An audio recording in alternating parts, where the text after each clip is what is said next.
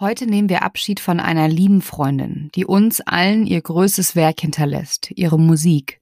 Unser tiefes Mitgefühl gilt ihrer Familie. Tina, wir werden dich schmerzlich vermissen. Am 24. Mai 2023 wurde mit diesen Worten die traurige Nachricht publik, dass die Rock'n'Roll-Ikone Tina Turner im Alter von 83 Jahren in ihrem Haus nahe Zürich verstorben ist.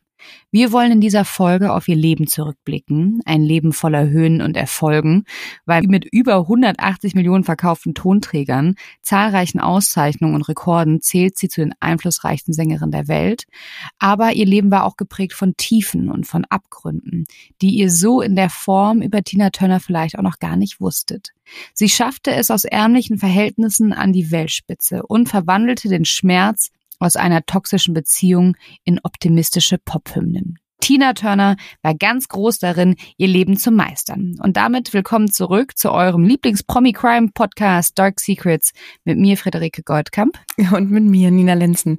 Das war, glaube ich, das schönste Intro, was wir jemals hatten. Fredi, ich hatte Gänsehaut. Also das bereitet einen ja schon mal auf diese Folge vor, die, glaube ich, sehr emotional und sehr schön wird.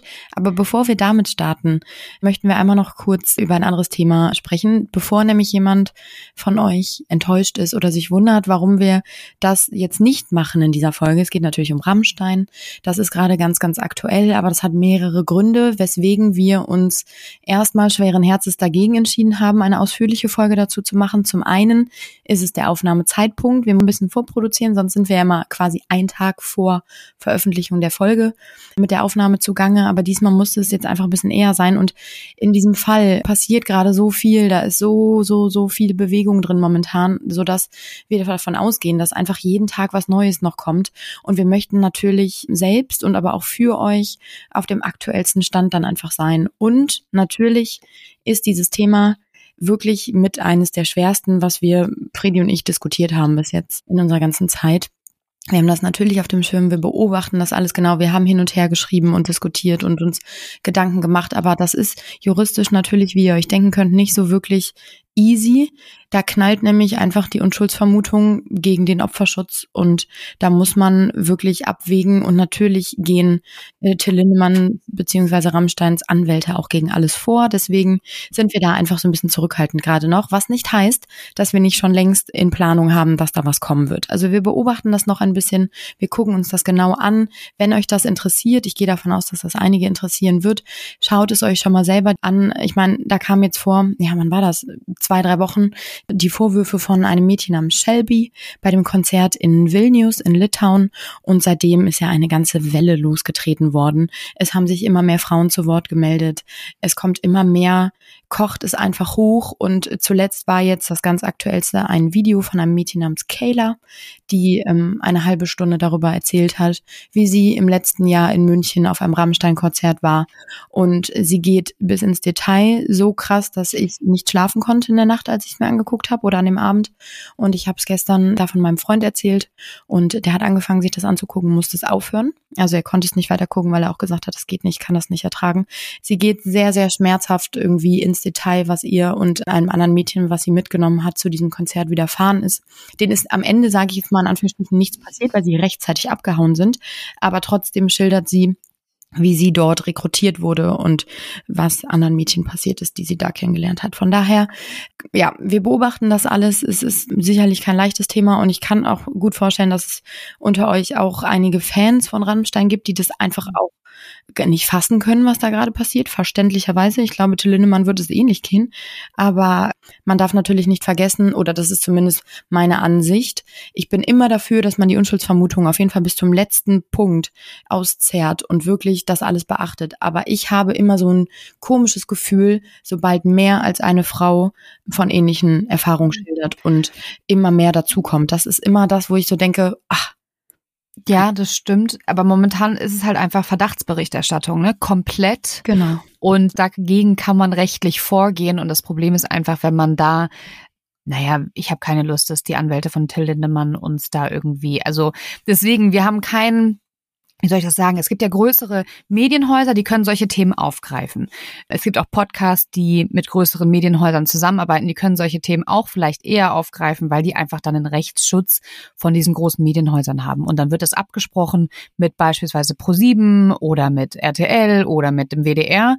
Wie machen wir diese Themen? Und dann sagen diese großen Medienhäuser, ja, wir gehen das Risiko ein und wir stehen sozusagen hinter euch rechtlich und boxen euch dann daraus. Und das fehlt Nina und mir einfach einfach, muss man ja ganz wir klar sagen. Wir sind eine Two-Man-Show eigentlich. Ja, wir sind in genau, wir sind komplett independent. Wir haben kein Medienhaus hinter uns. Alles, was wir machen, machen wir zu zweit. Und deswegen müssen wir gerade bei solchen Themen wahnsinnig aufpassen, wie man das sagt, was man sagt, wann man es sagt, einfach, um damit wir uns rechtlich auf der richtigen Seite sind. Ne? Deswegen habt da Verständnis. Wir haben das auf dem Schirm und sozusagen, wenn es sicher ist, darüber zu sprechen und wenn es sich nicht mehr um eine Verdachtsberichterstattung handelt, sondern es tatsächlich Fakten dazu gibt oder wenn das Gericht sich damit beschäftigt, dann können auch wir darüber sprechen. Ich freue mich auf jeden Fall drauf, wenn das, weil ich glaube, dass es eine sehr gute Folge werden könnte. Absolut. Also bleibt auf jeden Fall dran, wir werden das Thema thematisieren. Aber heute äh, blicken wir auf das Leben von Tina Turner und ich feiere ihre Musik auch so mhm. sehr. Ich feiere übrigens auch die Musik von Rammstein und wollte auf ein Rammstein-Konzert ursprünglich gehen, aber das überlege ich mir jetzt nochmal. Aber zurück zu Tina und ich darf mich heute dem naja, größtenteils schönen Teil dieser Geschichte widmen, wie sie aufgewachsen ist, ihre größten Erfolge und Nina wird immer wieder euch den Blick hinter die Kulissen geben, der leider nicht immer so schön war. Und Tina Turner heißt ja eigentlich gar nicht Tina Turner, sondern Anna May Bullock. Und der Einfachheitshalber werden wir aber in dieser Folge weiterhin von Tina Turner sprechen oder von Tina. Also, Tina Turner wurde 1939 in Tennessee als jüngere von zwei Mädchen geboren. Ihre Eltern waren Selma und Floyd und er war ein Baptistendiakon und ihre Mutter ist eine ganz einfache Arbeiterin gewesen.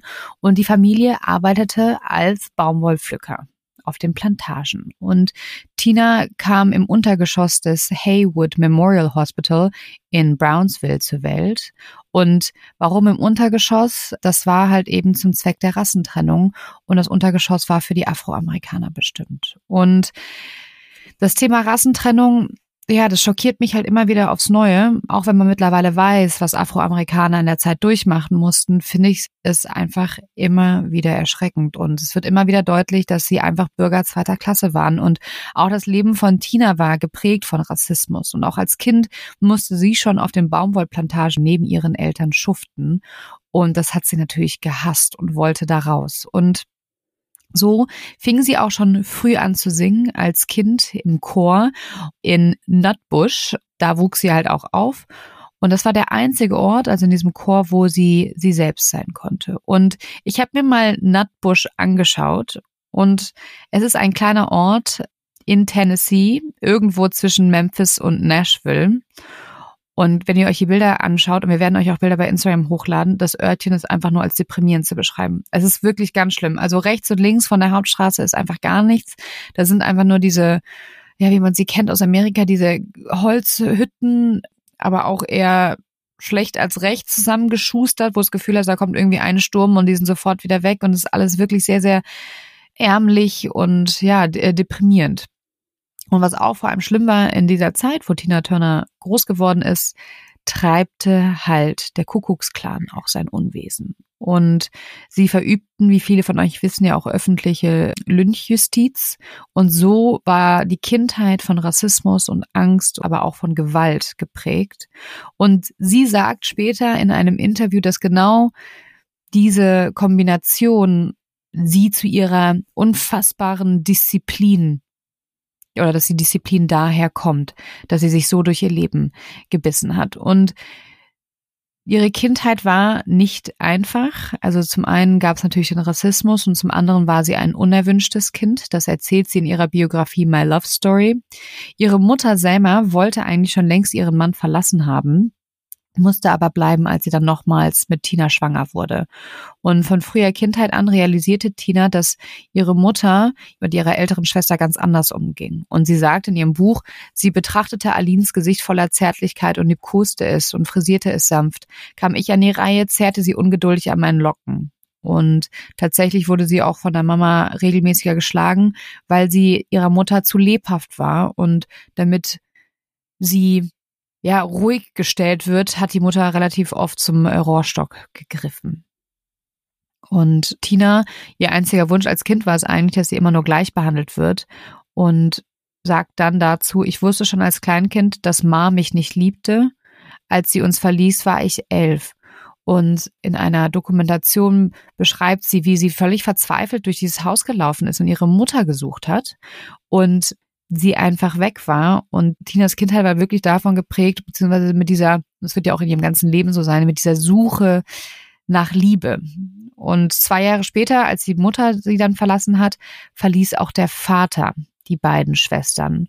Also ich habe einmal gelesen, dass der Vater die beiden Schwestern verließ. Ich habe dann aber auch irgendwo gelesen, dass Tina zurück zu ihrer Mutter und ihrer Schwester kommt. Das heißt, ich bin mir nicht ganz sicher, ob die Mom beide Töchter verlassen hat oder ob die Mutter die älteste Schwester mitgenommen hat. Was ich auch total krass fände, wenn sie dann ihr Lieblingskind mitnimmt und das andere Kind, Tina, einfach alleine zu Hause lässt.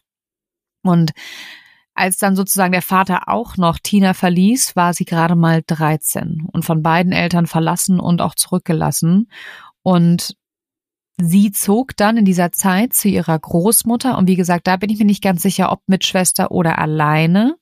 Aber 1955 zog sie dann wieder zu ihrer Mutter und der älteren beziehungsweise mit der älteren Schwester nach St. Louis. Da haben sie dann zusammen in St. Louis gelebt. Und ich finde einfach, als ich mir das mal durch so den Kopf gegangen, also dieses kleine Mädchen, das auf Baumwollplantagen arbeiten muss, aus ärmlichen Verhältnissen kommt, von der Mutter geschlagen wird und dann auch noch von beiden Eltern verlassen. Also das ist schon ganz schön viel, was du mitmachen musst, bis du 13 Jahre alt bist. Und das hat sie auch geprägt. Und wie gesagt, die sind nach St. Louis gezogen. Hier lernt sie auch ihren späteren Ehemann Ike Turner kennen. Damals spielte er in einer Band mit dem Namen Kings of Rhythm. Und des Öfteren waren halt bei Auftritten irgendwie Musikgruppen von Mädels, oder mit Auftritten der Musikgruppe waren halt auch Frauen im Publikum und sie durften zwischendurch oder wurden zwischendurch für Gesangsanlagen auf die Bühne geholt. Und so auch Tina. Und das kam übrigens so, ihre Schwester war mit dem Schlagzeuger befreundet und drängte den Gitarristen die ganze Zeit, auch mal ihre Schwester singen zu lassen. Und Gemeint war halt Little Anne und so wurde Tina damals gerufen, so nach Motto, lass doch mal Little Anne auch mal singen. Aber Ike hat halt die Schwester monatelang abgewimmelt, weil er halt meinte, ey, yo, alle Mädchen sagen, dass sie singen können, können sie es aber auch nicht. Und eines Abends saß er wieder am Klavier und klimperte darum. Das hat er irgendwie häufiger gemacht vor oder nach Auftritten. Und dann hat jemand das Mikro an Tina weitergereicht. Und Little Anne in dem Moment wurde sie entdeckt, weil in dem Moment hat Ike Turner gemerkt, was sie eigentlich für eine unfassbar tolle Stimme hat. Und mit Ike nimmt er ja dann auch ihre Karriere und auch seine Karriere Fahrt auf.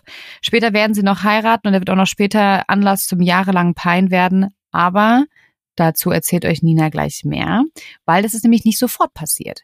Denn bevor sie mit Ike zusammen war, war sie erstmal mit dem Saxophonisten der Band zusammen, wurde schwanger und musste noch sich als Hilfsschwester im Krankenhaus durchschlagen. Also Tina hat ihr ganzes Leben, also vor ihrer Gesangskarriere vor allem noch lange während der Gesangskarriere sich durchschlagen müssen mit Hilfsjobs. Sie hat, wie gesagt, in einem Krankenhaus gearbeitet als Hilfsschwester, aber auch als Putzfrau. Und Ike, sie fragte ihn natürlich, mal, ich habe irgendwie ne, mit dem Kind, ich brauche ein bisschen Geld, hat ihr drei Dollar die Woche gegeben, aber ließ sie trotzdem nicht regelmäßig singen, weil er der Meinung war, in seiner Band singen nur Männer. Und dann kam der jungen Mutter ein Zufall zur Hilfe. Und das war 1960. Ike Turner hatte die Soul-Nummer A Fool of Love geschrieben und wollte sie mit einem Sänger einspielen, der ihn jedoch versetzte Ganz spontan sprang Tina ein und weil sie sang wie ein Mann, was damals kaum eine Frau tat, wurde der Song zu einem Hit. Also ich fand jetzt nicht, dass sie unbedingt wie ein Mann sang, aber was ich damit meine, ist dieses, sie hat ja diese unfassbar tiefe Stimme und dadurch wurde halt dieser Song zum Hit, weil man das so einfach zu dem Zeitpunkt noch nicht gehört hat. Und mit Hits wie Proud Mary, Nutbush, City Limits rissen die beiden, die haben ja dann am Anfang zusammengesungen, die Grenzen zwischen Soul und Rockmusik ein. Und Mit dem Beatles-Cover Come Together wurden Ike und Tina wirklich zu einem Dreamteam des R&B der 60er Jahre und er war auch übrigens derjenige, der ihr den Künstlernamen verpasste. Und zurückblickend sagt Tina über diese Zeit, es war kein gutes Leben, obwohl sie ja eigentlich ja durchstartete mit ihrer Gesangskarriere. Und warum das so war, warum das kein gutes Leben war, das sagt euch jetzt die Nina. Also erstmal muss ich sagen, es hat mich total traurig gemacht, was du über ihre Kindheit erzählt hast. Ich wusste das eher grob, aber so im Detail natürlich jetzt alles nicht mehr auf dem Schirm gehabt. Und das hat mich gerade so, so traurig gestimmt, weil ich ähm, dachte, dass sie schon damals so so erschwert ins Leben starten musste. Und was du jetzt gerade erzählt hast, dass sie Erfolge feierte mit Ike zusammen, das hätte ja dann eigentlich durchweg schön sein können. Aber diese richtigen Tiefen in ihrem Leben, ne, und ihr Leben ist einfach geprägt von Höhen und Tiefen, ganz extrem sogar, diese Tiefen fingen eigentlich erst richtig an, als sie dann eben Ike kennenlernt. Und ich denke mal, die meisten werden es ja auch wissen, aber wir erzählen euch das jetzt nochmal im Detail, weil man das einfach vielleicht auch gar nicht mehr so auf dem Schirm hat. Wie Fredi eben schon gesagt hat, Ike hat dann irgendwann auch erkannt, dass Tina im Prinzip der Weg auch für seinen Erfolg sein kann, weil ihre Stimme war einfach da und er brauchte eine Stimme. Und er machte sie somit zu seiner Muse, zu seinem Juwel und er wusste einfach, dass sie der Weg war, dass er auch berühmt würde. Und das kam dann auch, wir wissen es alle, dass die beiden einfach als Ike und Tina Turner die größten Charterfolge feierten und lange feierten. Die hatten ein schönes Leben, die sind in der ganzen Welt rumgereist, haben Tourneen gegeben, haben mit den Rolling Stones gesungen und alles war eigentlich ganz, ganz toll. Aber, wie Fredi eben auch schon angedeutet hat, hinter den Kulissen war es halt eben nicht so schön. Und Ike hat sich immer wieder damit gebrüstet, dass er Tina erkannt hat, dass er ihr den Namen gegeben hat und war mehr oder weniger so ein bisschen wie so eine Art, also ich habe Artikel gefunden, deswegen diese Idee stammt jetzt nicht von mir, aber ich finde die sehr plausibel. Es war wie so eine Art Zuhälter eigentlich, weil er mhm. hat sie rausgepickt, er hat sie dann für sich beansprucht, mehr oder weniger. Er hat sich ihr zu eigen gemacht und all das, was sie konnte, all ihre Talente hat er mit in für sich auch ähm, ja als sein Vorteil genutzt und ja, im Hintergrund hat er sie ganz, ganz schlecht behandelt, um dann wieder etwas gut machen zu wollen mit teuren Geschenken oder so. Aber da kommen wir jetzt drauf zu sprechen. 1962 heiraten Tina und Ike in Mexiko und nach der Hochzeit hat Ike sie mit in einen Stripclub genommen. Und da denkt man sich ja schon, das ist schon etwas komisch direkt nach der Hochzeit. Warum nimmt der Bräutigam die Braut mit in einen Stripclub. Und auch Tina hat das damals sehr verunsichert. Sie sagte daraufhin irgendwann in einem Interview, man kann sich nicht vorstellen, was für ein Mensch er war. Und erzählt, wie verunsichert sie war, als er sie mit in diesen Stripclub genommen hat. Und die zwei waren bis 1976 zusammen. 1978 erfolgte die Scheidung. Viel zu lange, wenn man bedenkt, wie er in dieser Zeit mit ihr umgegangen ist. Die beiden haben auch relativ am Anfang ihrer Beziehung ihren gemeinsamen Sohn bekommen aber auf die Kinder komme ich später zu sprechen. Deswegen lasse ich die jetzt erstmal gerade so ein bisschen außen vor. Nicht wundern. Neben dem Erfolg, habe ich ja schon gesagt, gab es eben einfach diese Schattenseite, die immer wieder durchschien, immer wiederkehrende Misshandlung, Missbrauch und Erniedrigung. Und Tina Turner gab 1981 dem Magazin People ein Interview und sprach über ihre Ehe und den Alltag mit Ike. Und man muss sich das vorstellen, dass damals das, was wir heute kennen, dass Frauen über häusliche Gewalt, über schlagende Ehemänner oder schwierige Zeiten sprechen, das ist für uns so normal. Aber in der damaligen Zeit war das einfach nicht normal. Da hat man das gar nicht diskutiert. Also weder mit Freundinnen noch in der Öffentlichkeit, also das noch viel weniger. Und dass sich diese Frau, die so berühmt war, dorthin setzte in dieser Zeit und darüber sprach, wie schwer ihr Leben mit diesem Mann war, das war eben sie war die Vorreiterin und am Ende des Tages feiern sie bis heute viele Frauen als Ikone, auch was das angeht, als Vorbild, dass sie diese Kraft hatte, sich dahinzusetzen und ihre Kraft genommen hat, für sich selbst zu kämpfen. Und wenn man hört, worüber sie spricht, dann kann man auch sich vorstellen, dass es gar nicht leicht für sie gewesen sein muss, denn sie erzählt von Schlägen durch Ike, mit dem Schuhspanner, mit dem Kleiderbügel. Sie erzählt von erzwungenem Sex. Immer wieder ein blaues Auge hat sie gehabt. Sie hatte aufgesprungene Lippen, verrenkte Gelenke, gebrochene Knochen und sie berichtet sogar von einer Gehirnwäsche und sagt, Zitat, es war Folter, ich lebte ein Leben im Tod. Ich hatte Angst vor ihm und gleichzeitig liebte ich ihn. Und das ist, so wie man sich vorstellen kann, eine sehr gefährliche Kombi für ein so junges Mädchen. Sie war ja noch sehr jung und das ist wahrscheinlich das, was man heute als toxisch bezeichnen würde. Ike war so gewalttätig, er brach ihr sogar die Nase und den Kiefer und sie trat trotzdem auf der Bühne auf, immer geschminkt und die blauen Flecken einfach versucht zu verstecken. Er hat ihr Verbrennungen dritten Grades zugefügt, indem er kochenden Kaffee über sie goss. Und das sind jetzt gerade nur ein paar kleine Bruchteile, die ich euch erzähle. Er wollte immer wissen, wo sie war. Sie hat immer nur ein kleines Taschengeld von ihm bekommen, damit er sie so ein bisschen an der langen Leine halten kann. Sie hat also kein eigenes Vermögen gehabt. Er verhielt sich, habe ich ja eben schon gesagt, wie ein Zuhälter, weil er ihr dann teure Geschenke machte, wenn er einen Fehler gemacht hatte. Also immer wieder hat er versucht, sie wieder zurückzuholen. Er wurde irgendwann alkohol- und drogenabhängig und betrog sie ständig. Und die Beziehung zu Ike sagt sie, habe sie am unglücklichsten gemacht. Sie versuchte 1969 sich das Leben zu nehmen, weil sie so am Tiefpunkt durch diese toxische Ehe war, dass sie es nicht mehr länger aushielt. So sagt sie selber in ihrem Buch Ich Tina, mein Leben. Aber sie wurde dann ins Krankenhaus gebracht und konnte gerettet werden. Zum Glück kann man ja dann wirklich nur sagen. Und ich habe mich gefragt, wie kann man etwas so lange so aushalten?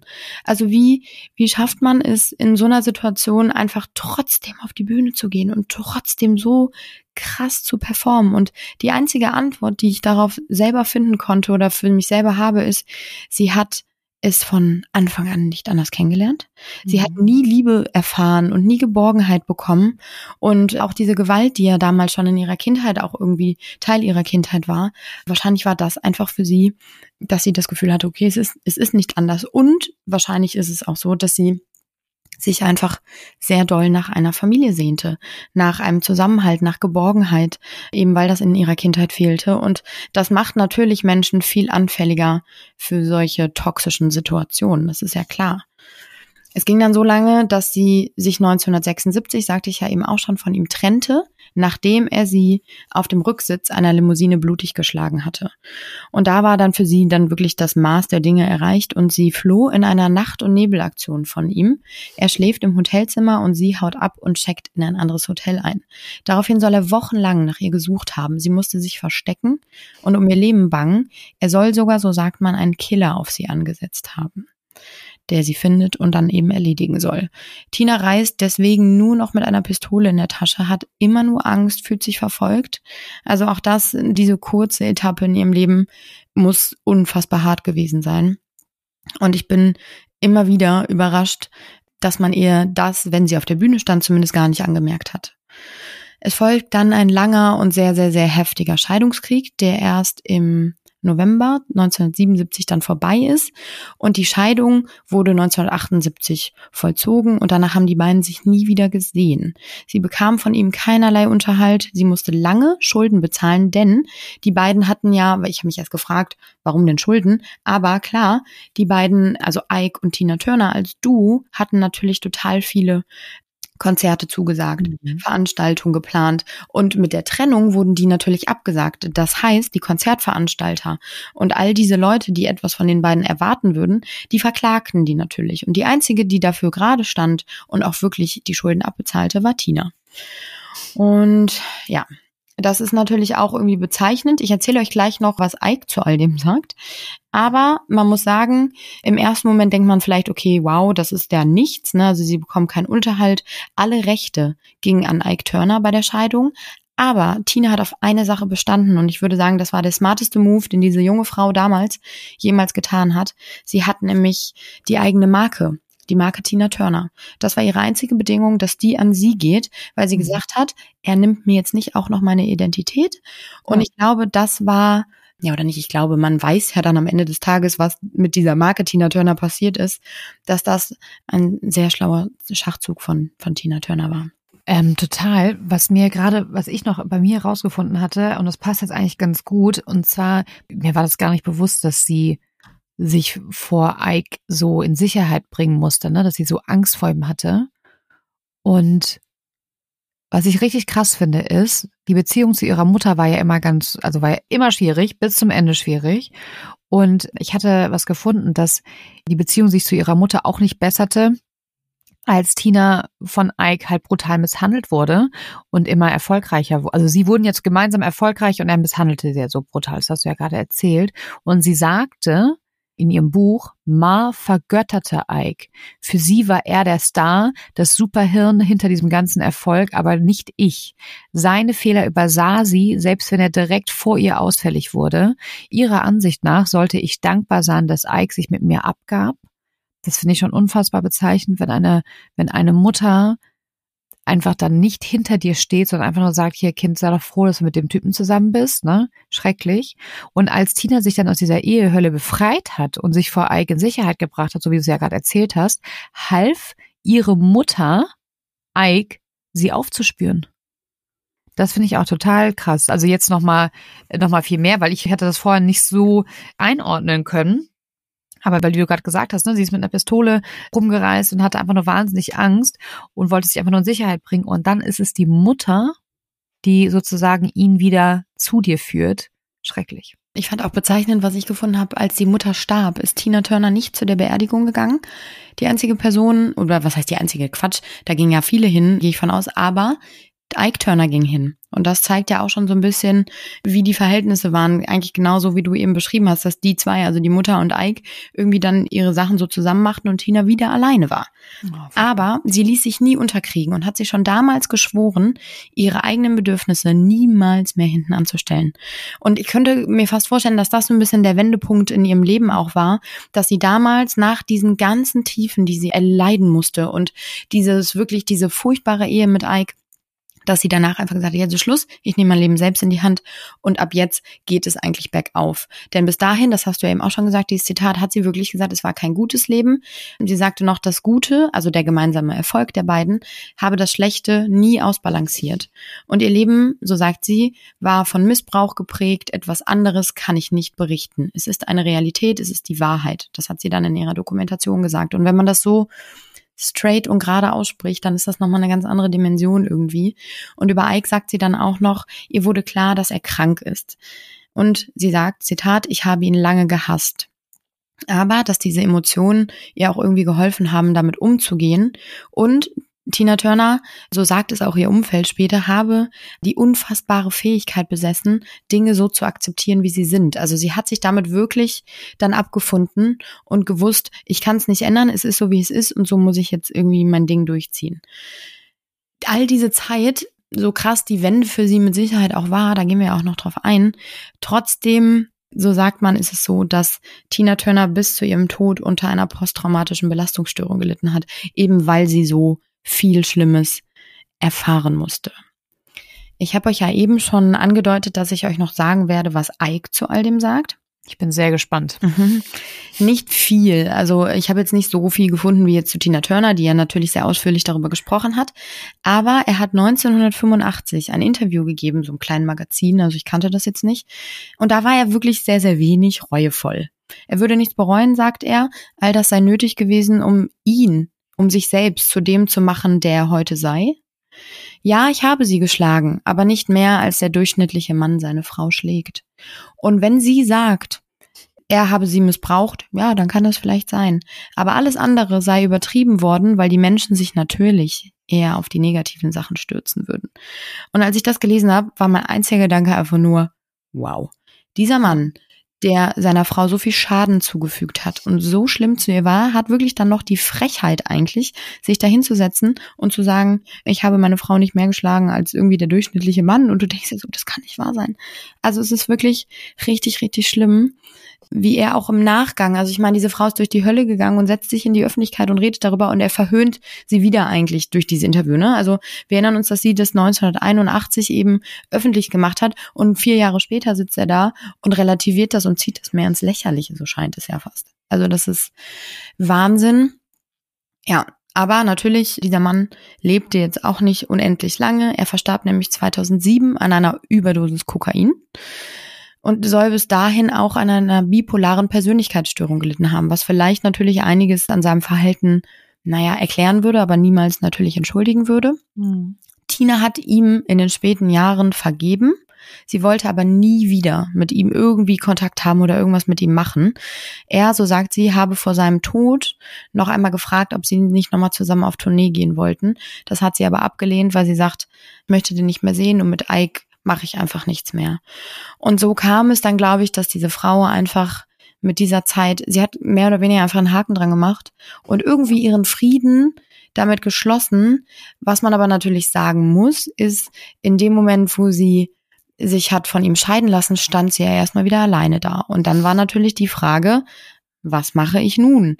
Ich bin wieder alleine, ich habe Schulden, ich muss irgendwie Geld verdienen. Und klar, dann ist natürlich naheliegend, dass sie musikalisch weitermacht. Aber damals glaubte wirklich so kaum wer an ihre Solokarriere und ich kann mir vorstellen, dass das die ganze Geschichte immer noch nicht leichter für sie gemacht hat, aber davon erzählt Fredi uns jetzt. Ja, man muss sich halt überlegen, ne? sie war 40, als sie den Neuanfang wagte und sie konnte halt als Solokünstlerin einfach nicht an die Erfolge der Band anknüpfen und sie arbeitete halt dann in der Zwischenzeit, also sie hat immer weiter Musik gemacht arbeitete aber jahrelang dann als Haushaltshilfe und Putzhilfe, um auch ihre Kinder durchzubringen. Also wie ja schon sagst, sie war hochverschuldet, hatte kein Geld und dann floppte am Anfang auch noch ihre Solo-Karriere. Und Ihre ersten beiden Alben, wie gesagt, verkauften sich schlecht, bis sie halt schließlich in 1984 ihr Album Private Dancer unter einer neuen Plattenfirma veröffentlicht. Und das fand ich halt auch wieder so cool, also so inspirierend, weil nur weil Leute dir sagen, dass du schlecht bist, heißt es noch lange nicht, dass du schlecht bist, sondern das sind einfach vielleicht manchmal auch einfach die falschen Leute, mit denen man spricht und dass man nicht einfach direkt aufgeben soll, sondern einfach weiter probieren soll, mit neuen ja, Firmen sprechen soll, bis halt jemand da ist, der dein Potenzial sieht und dich halt unterstützt. Und das hat diese neue Plattenfirma eben gemacht und für das Album erhält sie halt auch direkt drei Grammys und auch für den Song What's Love Got to Do With It, der natürlich in der USA die Chartspitze erreicht und bis heute einfach ein absoluter Klassiker und ein mega Hit ist. Und auch ihre beiden darauffolgenden Alben Break Every Rule und Foreign Affair werden großartige Chartserfolge, wobei Foreign Affair wohl ihr erfolgreichstes Album sein wird. Und 1988 schafft sie es sogar ins Guinness Buch der Rekorde, als sie ein Konzert in Rio de Janeiro vor 180.000 Zuschauern gibt. Und das ist bis dahin einfach noch keiner weiblichen Sängerin gelungen, beziehungsweise hat vorher noch gar keine Frau gemacht. Und ein Jahr später entscheidet sie sich zu einem vorläufigen Rückzug aus dem Musikgeschäft und geht zum ersten Mal auf eine Farewell-Tour. Ich sage deswegen zum ersten Mal, weil sie kommt ja wieder. Und ich konnte nicht herausfinden, was der Grund war. Ich könnte mir vorstellen, dass der Grund war, dass sie ihren zweiten Mann kennenlernte, weil 1986, also zwei Jahre vor Rio de Janeiro, lernte sie ihren zweiten Mann Erwin Bach kennen. Ich liebe Erwin. Ja, kennst du ihn? Nein, aber der ist so süß. Also nicht persönlich, so aber der ist so süß und ich glaube, der hat wirklich oh. ihr Leben so viel schöner ja. gemacht und so bereichert und es ja. war wirklich wie so ein wie so ein Märchen am Ende, ne? Ja, weil am Ende, genau, weil dann trat endlich, muss man wirklich sagen, die Liebe in ihr Leben und blieb auch für immer. Ja, und dann, sie blieb für immer mit Mervin. Und die beiden wohnten tatsächlich zunächst einige Jahre in Köln. Doch 1994 sind die beiden nach Zürich gezogen und 98 mieteten sie eine Villa. Die haben dann am Zürichsee gelebt und dort haben sie dann auch bis ihren letzten Tagen gelebt. Und die beiden heirateten 2013.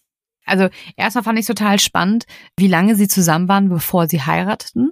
Und in der Zeit, wo sie sich kennengelernt haben, bis zur Heirat, ist halt einfach Tina Turners Karriere auch komplett durch die Decke gegangen. Ne? Also Sie hatte, wie gesagt, dieses Guinness Buch der Rekorde, das Konzert in Rio, dann 1995 steuerte sie den Titelsong zu James Bond Golden Eye hinzu. 1996 bringt sie ihr äh, siebtes Album Wildest Dreams raus, auch wieder ein Erfolg. 2000 gibt sie dann wirklich ihre Abschiedstournee obwohl sie dann wieder auf der Bühne steht, wie ein paar Jahre später, unter anderem mit Beyoncé bei den Grammy Awards 2008 und ein Jahr darauf tourte sie dann zum letzten Mal als Rockröhre rund um die Welt, bevor sie sich dann zur Ruhe setzte. Mit ihrer großen Liebe Erwin, oh Gott, ich finde es mal ganz süß und ich finde es auch so verrückt, dass die in Köln gelebt haben. Einfach so bei uns ums Eck sozusagen. Und Erwin war deutlich jünger als sie oder ist deutlich jünger als sie und hat sie wirklich so unterstützt, wie sie es gebraucht hat und wie vielleicht es auch wirklich kein anderer gemacht hätte, weil man muss jetzt auch wieder sagen, auch als Superstar und auch als Tina Turner ihre Solokarriere total erfolgreich war, musste sie weiterhin mit Schicksalsschlägen kämpfen, weil Erwin Bach rettete Tina Turner sogar mal das Leben. Richtig, also man kann wirklich sagen, dass sie in vielerlei Hinsicht so glücklich sein kann, dass er in ihr Leben getreten ist. Eine Sache wollte ich noch erzählen, was ich so, oder erzählst du das gleich, Friedi, wie die beiden sich kennengelernt haben? Nee, erzähl. Äh, das finde ich so süß, nämlich er war bei einem Plattenlabel, EMI oder so hieß das, glaube ich, hat er gearbeitet. Und sein Auftrag war an einem Tag, dass er sie am Flughafen abholt, weil sie für einen Auftritt hier war. Und dann mhm. haben die sich kennengelernt, sozusagen. Er war ihr Fahrer, ihr, also nicht, dass er der Chauffeur war, aber er hat sie abgeholt und sich um sie gekümmert. Und Tina sagt, ich glaube, es war in ihrer Biografie oder in der Doku, sagt sie, in dem Moment, wo sie den gesehen hat, ist bei ihr alles alle Systeme sind runtergefahren und sie hat einfach nur gedacht, okay, was ist das für ein Mann? Der ist ja toll und sie wusste gar nicht, was sie sagen soll. Und ich finde das so, ich krieg grad Gänsehaut, weil ich das so süß finde, dass diese Frau, die ja schon so viel jetzt auch erlebt hat, so viel Lebenserfahrung hatte, in jeglicher Hinsicht, auf einmal diesen Erwin trifft und einfach nur so verliebt direkt in den ist. Deswegen ist es umso schöner, dass die zwei sich gefunden haben. Und wie du schon sagst, Friedi, Ihre Zeit war natürlich auch da, obwohl es so schön lief alles, die Karriere und auch in der Liebe lief dann alles wunderbar. Aber trotzdem waren all diese Jahre auch immer wieder überschattet von Krankheiten und von Verlusten. Erstmal auf die Krankheiten eingehen. Sie hatte 2013 einen Schlaganfall. 2016 wurde bei ihr Darmkrebs diagnostiziert und 2017 hatte sie einen schweren Nierenschaden, den sie nur durch eine Organspende überlebte und dieses Organ, diese Niere, bekam sie eben von Erwin. So, ich habe es ja aber gerade schon gesagt, es waren nicht nur die Krankheiten, die ihr Leben wirklich erschwerten, sondern eben auch die Verluste, die sie tragen musste. Und das ist das, was ich eben in dem anderen Teil schon angedeutet hatte. Es gab natürlich auch die Kinder in dieser ganzen Zeit, nämlich vier. Sie hatte zwei leibliche und zwei adoptierte Söhne. Die adoptierten Söhne Ike Jr. und Michael stammten von Ikes erster Frau, Lorraine Taylor, und sie soll Tina damals mit einer Waffe bedroht haben, sagt man, als sie erfuhr, dass Tina und ihr Mann Ike eine Affäre hatten. Und danach erzählt man sich, habe sie sich im Badezimmer das Leben genommen, woraufhin die beiden Jungs natürlich ohne Mutter aufwuchsen und Tina sie später adoptierte. Oh Gott, wie schrecklich. Mhm. Also auch das schon wieder irgendwie. Ähm, Jung, aber ja, oh Gott. Mhm. Ähm, ja, vor allem, also das ist ja auf so vielen Ebenen. Zum einen, was macht es mit dir als Mensch, wenn du das Gefühl hast, sich hat jemand das Leben genommen wegen einer Tat, die du begangen hast, ne, aufgrund vielleicht der Affäre, kann ja auch ein Grund gewesen sein. Ja. Und vor allem dann Jungs zu adoptieren, weil die Jungs wird ja auch, also kann ich mir vorstellen, ein wahnsinnig schwieriges Verhältnis zu Tina haben dass mhm. sie es ihr vielleicht das Leben nicht unbedingt einfach gemacht haben. Ja, vermute ich jetzt mal. Genau so ist es. Also sie hatte bis zuletzt kaum Kontakt zu den beiden. Immer nur so sehr, sehr, sehr sporadisch. Und die beiden leben noch. Und das sage ich, weil die anderen beiden leider nicht mehr leben. Also das kann man vorwegnehmen. Tina Turner hat ihre eigenen leiblichen beiden Kinder überlebt. Und ich glaube, das ist für Eltern so ungefähr das Schlimmste, was man sich vorstellen kann, was passieren kann, wenn man seine eigenen Kinder einfach verliert. Sie hat Raymond Craig Turner. Dessen Vater war der Bandkollege von Ike. Das, was äh, Freddy am Anfang schon erzählt hat. Und ihn bekam sie mit 18, 19 und er starb 2018 durch Suizid. Da war er gerade 59 Jahre alt. Und ich habe irgendwie nach Hintergründen gesucht und geschaut, ob man irgendwas finden kann, warum vielleicht oder so. Die einzige Erklärung, die ich hätte, ist die, dass er schon damals viel von der Gewalt seines Stiefvaters Ike mitbekommen hat. Er hat nämlich mal in meinem Interview erzählt, er habe seinen Stiefvater gehasst. Seine Mutter, also Tina Turner, sei nie fröhlich gewesen, hätte keine Freunde gehabt, war immer alleine. Und ich glaube, das ist alleine für so ein junges Kind sowas schon so früh mitzuerleben und diese Machtlosigkeit wahrscheinlich auch zu spüren, dass man nicht helfen kann, dass dieser dieser Stiefvater Ike Turner da so allmächtig ist und äh, immer wieder die Mutter verprügelt, das, das ist natürlich nicht leicht. Also da, da, das steht außer Frage. Ähm, weiß ich nicht, ob das jetzt der Grund eben war, aber sicherlich war er doch sehr geprägt von dieser Zeit. Und das Schlimme ist einfach, dass, das hatte ich ja eben auch schon gesagt, Tina und Ike hatten einen gemeinsamen Sohn auch, der Ronald, Ronnie, der kam so Anfang der 60er, als die beiden dann eben wirklich die ganze Zeit zusammen waren und das offiziell wurde mit den beiden. Da kam er ja auch schon auf die Welt und er stirbt Ende 2022. Er verlor den Kampf gegen den Darmkrebs mit nur 62 Jahren. In der Öffentlichkeit hat sie immer wieder so ein bisschen drüber gesprochen und sie wirkte sehr stark. Aber es ist natürlich so, dass auch diese Frau das nicht so easy peasy weggesteckt hat. Sie hat damals schon immer sehr, sehr, sehr viel Angst um Ronnie vor allem gehabt, um Ronald, weil sie dachte, dass er vielleicht so werden könnte wie sein gewalttätiger Vater. Also gerade bei ihm hat sie sich immer besonders viele Sorgen gemacht. Und wegen Craigs Tod, also dem ersten Sohn, soll sie bis zu ihrem Lebensende jede Nacht geweint haben.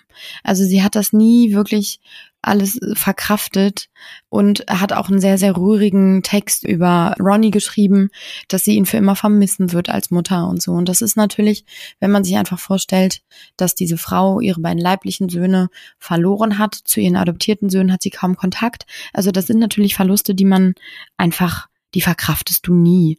Und ich glaube, das kann man sagen, dass Tina Turner, so stark sie war und so schön ja eigentlich ihre Erfolge waren und auch das Leben mit, mit Erwin dann letztendlich, aber trotzdem muss das alles ihr Herz gebrochen haben und sicherlich hat sie sich davon nie wirklich erholt.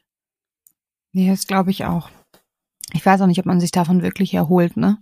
Und ich finde es einfach so, so schön zu sehen und dass Erwin sich einfach so liebevoll um sie gekümmert hat, ne? Und dass er halt auch diesen riskanten Eingriff gemacht hat, um ihr das Leben zu retten mit der Niere. Und sie schrieb auch in ihrem Buch, weil ich ihn liebte, versuchte ich ihn zunächst von diesem schwerwiegenden und unumkehrbaren Schritt auszureden. Ich meine, er war noch jung. Warum sollte er solch ein Risiko eingehen, nur um mir, einer deutlich älteren Frau, ein paar zusätzliche Jahre zu schenken? Doch für ihn stand einfach diese Entscheidung fest und er wollte ihr diese Jahre schenken oder den beiden diese gemeinsamen letzten noch Jahre schenken und er war halt einfach wirklich immer für sie da und ich finde es auch so bewundernswert, wie die beiden sich dann auch wirklich zurückgezogen haben. Man hat ja kaum was von dem mitbekommen in deren Schweizer Villa am Zürichsee. Da haben sie sich wohlgefühlt und da konnten sie einfach ja sein, sage ich jetzt mal, und das alles verarbeiten, diese ganzen Schicksalsschläge. Und da am Zürichsee in ihrer Schweizer Villa ist sie dann halt auch am 24. Mai nach ihren vielen schweren Krankheiten aber auch friedlich eingeschlafen. Und ich habe nur diese Bilder gesehen, wo er dann da natürlich die ganzen Fans Blumen hingelegt haben und wie er dann da raustritt und diese ganzen Briefe gelesen hat und er war sehr würdevoll, aber hoch emotional, ne? Und er hatte sie wirklich geliebt und ich freue mich einfach sehr, dass diese Geschichte in dem Sinne ein Happy Ending hat, dass Tina Turner nach diesen ganzen Höhen und Tiefen, die mir vor dieser Folge auch so gar nicht bewusst waren, wenn ich ehrlich bin, nicht in dieser nicht in dem Ausmaß, ne? Ja, mhm. nicht in diesem Ausmaß, dass sie am Ende einfach ihre Liebe, also dieses, was sie sich immer gewünscht hat, dass sie das tatsächlich gefunden hat, dass sie die wahre Liebe gefunden hat mit dem Erwin. Und ich habe ein Zitat aus einem Song von ihr. Der Song heißt All the Woman. Mhm. 1999 hat sie das Lied gemacht, beziehungsweise dieses Lied erschien dann auf dem Album. Und daran singt sie, ich werde niemals ein Feuer sein, aber ich werde die Flamme sein. Ich werde nie ein Diamant sein, aber auch nie eine Fälschung davon. Und ich bin genau die Frau, die ich sein möchte. Und ich finde, das beschreibt ganz schön irgendwie das, was in ihr vorgegangen sein muss, ihr ganzes Leben lang. Sowohl als Kind, also das zieht sich ja wirklich wie ein roter Faden, bis zum Ende dieses wunderschöne, was du gerade schon so schön gesagt hast, Friedi, dieses Happy End mit Erwin, dass sie die Liebe ihres Lebens doch irgendwie gefunden hat und ja, eigentlich braucht man gar nicht so viel mehr dazu sagen, als dass diese Frau ein Vorbild in jeglicher Hinsicht ist und einfach, ich habe die krasseste Hochachtung vor ihr, dass sie immer wieder aufgestanden ist, dass sie so stark war, zumindest in der Öffentlichkeit und sich all diese schlimmen Sachen nie hat anmerken lassen. Und ich finde, da kann man sich nicht nur dahingehend, aber vor allem dahingehend einfach so eine Riesenscheibe von abschneiden. Absolut. Und ich freue mich für sie, dass sie die Musik hatte als Ventil, ne, um ihre ganzen Emotionen rauszulassen. Ich glaube, es hat ihr einfach wahnsinnig geholfen, weil ganz egoistisch gesagt, dadurch haben wir halt großartige Songs bekommen, die jetzt auch immer bleiben werden. Und ich habe auch gestern bei der Vorbereitung die ganze Zeit nur Tina Turner gehört.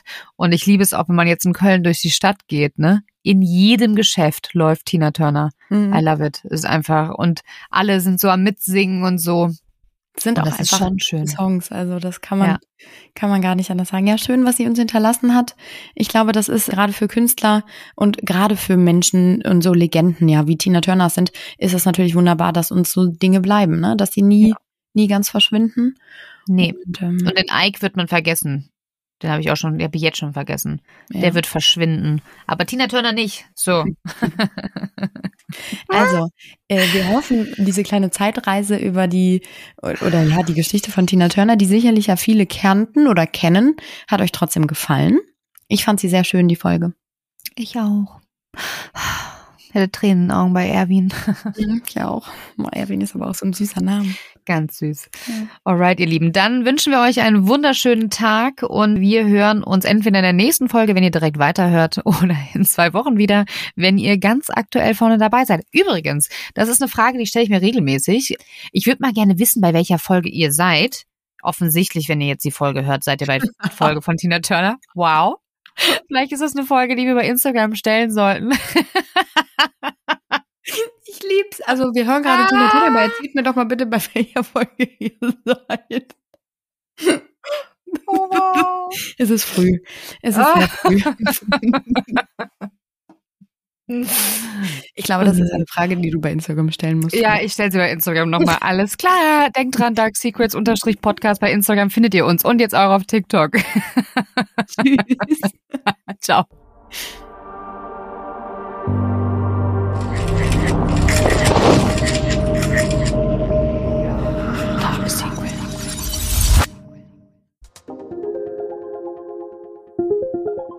Dieser Podcast wurde produziert von der Podcastagentur an der Alster.